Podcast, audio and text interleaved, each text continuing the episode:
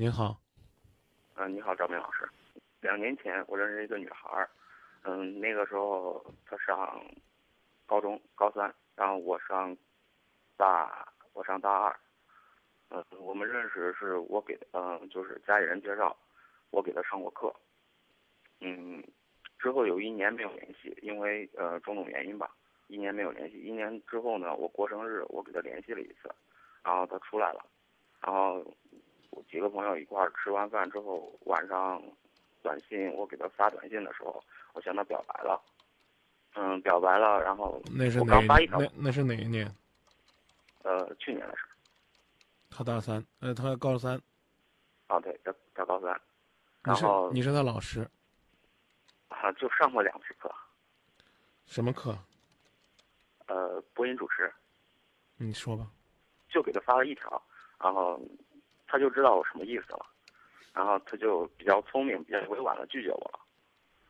嗯，问题是她有男朋友，她到现在嗯、考上大学了，在南昌，嗯、她的男朋友好像也是跟她一块儿去南昌考的学，然后也也在南昌上学，然后我们现在就是偶尔发一次，嗯、发发信息，嗯，也没打过电话。就是她在郑州的时候，我也很少给她打电话。嗯，就是给他发信息。但是我郁闷到哪一点儿，就是，嗯，我我知道她有男朋友，然后她也知道我在追她，而且每次，嗯，我约她出来就是看电影、吃饭，每次都出来。他在哪儿？呃，就是在郑州的时候啊，郑州没有男朋友。有，她朋友就是郑州的，他俩一块儿去南昌上的嗯，学。那他这男朋友在南昌嘛，啊，是，不一定每次都一块儿回来。要一块儿回来，男朋友在她身边，她会接受你的约会？不会吧？嗯好像是高中的时候，他俩也是在一个高中。那又如何呢？我跟你说的意思你没明白。家里没有，你约就来。南昌有，就不会约你去。不是，他知道我追他，然后他还，他还他还跟我出来，我感觉不知道到底怎么想的，关键是你想让那女孩跟你出来？按我的思想，我感觉她会拒绝我，但是她每次都不拒绝我。你是学播音主持，你是学播音主持的，是不是？对，看咱也算未来的同行这份儿上，我跟你讲，人不能有贱毛病。要不然你要觉得这不合适，你别约人家。你要觉得不合适，你别跟人表白。你上上大学，你跟一高三女生表白，你为人师表，你别管当两天老师，当一节课的老师，你也是老师啊。学高为师，什么为范呢？确实啊，什么为范呢？你知道师范什么含义吗，哥们儿？你学播音主持，你不能光教人学艺啊！你上学的时候，老师没教给你学艺，先学做人。我真不知道你老师怎么教的你，你怎么教的这孩子？我我也不想说难听的，也许是你忘了，啊，我给你普及普及这八个字。看来你是对不上下句了。学播音主持经常会遇到这种情况，给你个上句儿，你对个下句儿，啊，有的时候舞台上也会有一些反应，多积累，给人家一碗水，自己得有一桶水，有一杯水的那不够用。啊，以后咱多探讨。既然你学这个，是不是？你不能光满足我能带他两天课，学高为师，德高为范，这叫师范师范。你你有知识传给他。什么叫老师啊？韩愈在《师说》里边怎么说？哥们儿，师者。所以什么呀？不知道。所以传道授业解惑呀。这是这是老师，你得给人家传道是什么呀？德行。高二的时候你带人家课，高三人家没考完呢，你跟人说我喜欢你。呃，甭管他有没有男朋友，在这个时代，我觉得无所谓了，因为只要锄头挥得好，不怕墙角挖不到。反正你只要不使啥这个卑劣的竞争手段，一个起跑线上大家跑呗，这我也没啥好说的。可那是高三呢，人家请你当老师干嘛呢？就是想通过播音主持这条路，啊，实现一下自己的梦想，啊，完成一下自己的追求。我说的这两种是真喜欢的，还有一些人呢是成绩不好啊，学个艺术吧，哎呀，也不会画画，也不会唱歌，那我播音主持吧。现在播音主持这个专业被糟蹋成这了。他就算是这姑娘，他他不是好好要上学的，就是想混日子的。那高三那么重要的时期，你应该拉他一把，你不是拖他下水啊？现在呢，你属于是什么？得了便宜卖乖，约人家，人家跟你出来，你还在那儿说：“哎，你不是有男朋友吗？你有种，你问人家去。”我一直很奇怪，你为什么会来赴我的约会？因为你有男朋友，啊，你应该在我们两个之间选一个。你有这胆量吗？没有。我问你，你是你也是混一天算一天，反正只要来在郑在郑州接受我的约会，啊，那就那就混着吧。哎呀，对不对？作为这个女孩子来讲，我觉得她挺聪明的。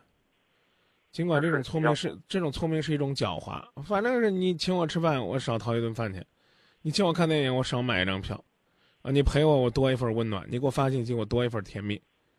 我将来我至于我选谁没准儿，对不对？搞不好我连郑州这个城市都不回了，我会嫁给你。现在就告诉你说，那咱俩谈着呗。我也未必会嫁给你，我那个男朋友我也没分开。你有没有勇气拍着胸脯说，要选我就选，不选就分开？你要你要有这勇气，你再见他，你再约他一次，他再出来你就问他。我准备等到他回来的时候，然后我给他写了，呃，就算一首一首情诗吧，然后给他写了。你别别别，我跟你说，别整这这个个外玩意儿。没意思，你的情诗写完啊，就是当面说。你玩那虚的干嘛呢？受不了这种人。主要是那天晚上我受你启发，然后我就是突然想写了啊，就写了有三百多字。你受我啥启发呀？那天就是前几天，你呃和一个人说，然后可以写写用最古老的方式。然后，谢谢。我让写信写情书，没错，我是让写给那些怀着一颗质朴的心去追求爱情的人。你，我就跟你说，最实在的，你太花。这花不是不是花心的意思，就心眼儿太多，真的。你喜欢这个女孩子，我不敢乱猜，但是我可以大胆的说一句。十有八九是你在感情上受了挫折之后，你发现你身边还有一个单纯女孩，你跟她约会的、表白的。不好意思啊，我我我这样猜确实是有点武断，我没有了解你的校园感情，也没有判断你的感情经历，但是我刚说了，猜了百分之六十是对的吧？这经验吧，也只能这么说。你你你你压根儿就不是说从这个教教完这个女孩子就觉得她，哎呀，她的善良啊，她的单纯呢，她对这个这个专业的那种热爱啊，打动了你。不是，人家家里边也是花那钱混日子的，要不然干嘛就上两堂课呢？应该好好的学。这我教他是纯属义务，义务不义务是他的事儿，知道吧？他要想找一个真正的这个好老师，他不会不给钱的。你知道濮存昕老师说什么吗？就该挣的钱一分不能少，不该花的钱一分不乱花，拿过来钱，你是胡糟还是做慈善，还是呢，认认真真的过日子，是决定你这个人的品位的。有钱不挣不是高品位人，你明白吧？我我我我丝毫没有贬低你的意思，你应该好好学你的专业，带着你的专业，带着你的德行，去教更多的人，这是这是应该的。啊，义务也是你的一种精神，但对这个女孩子，我刚讲了，我不知道最后她是不是学的这类专业。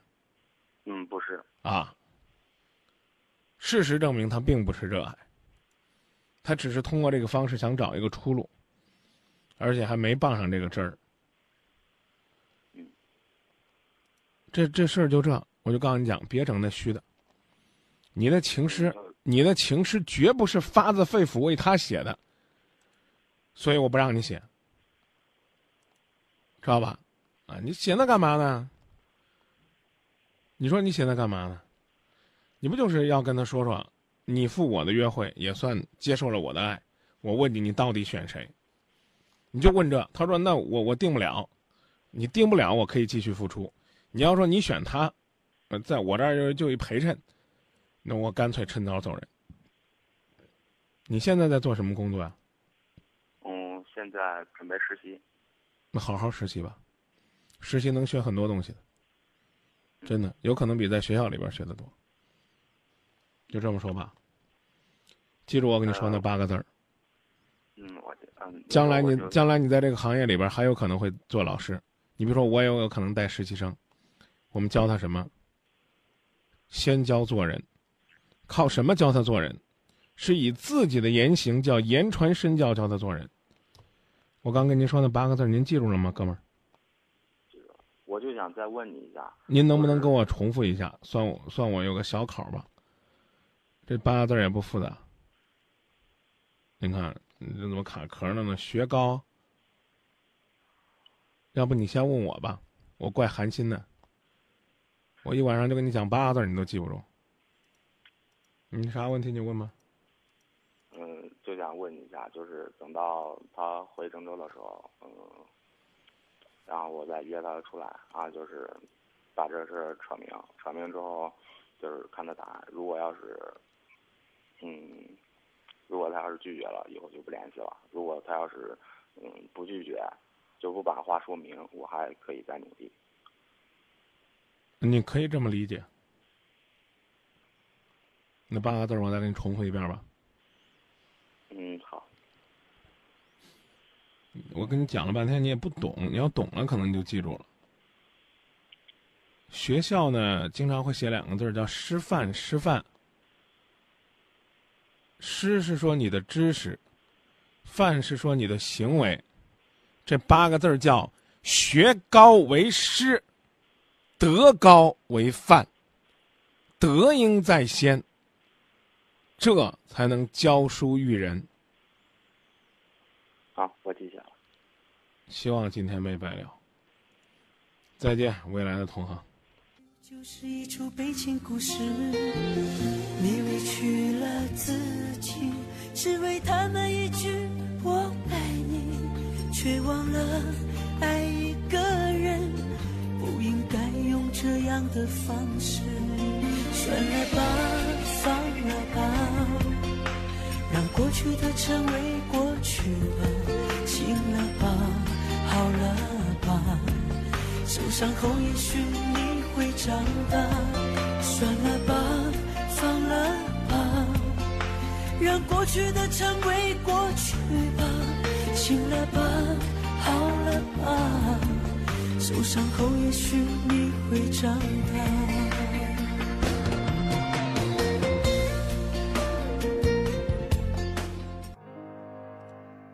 中原夜空最真诚的声音。就是寂也不寂寞。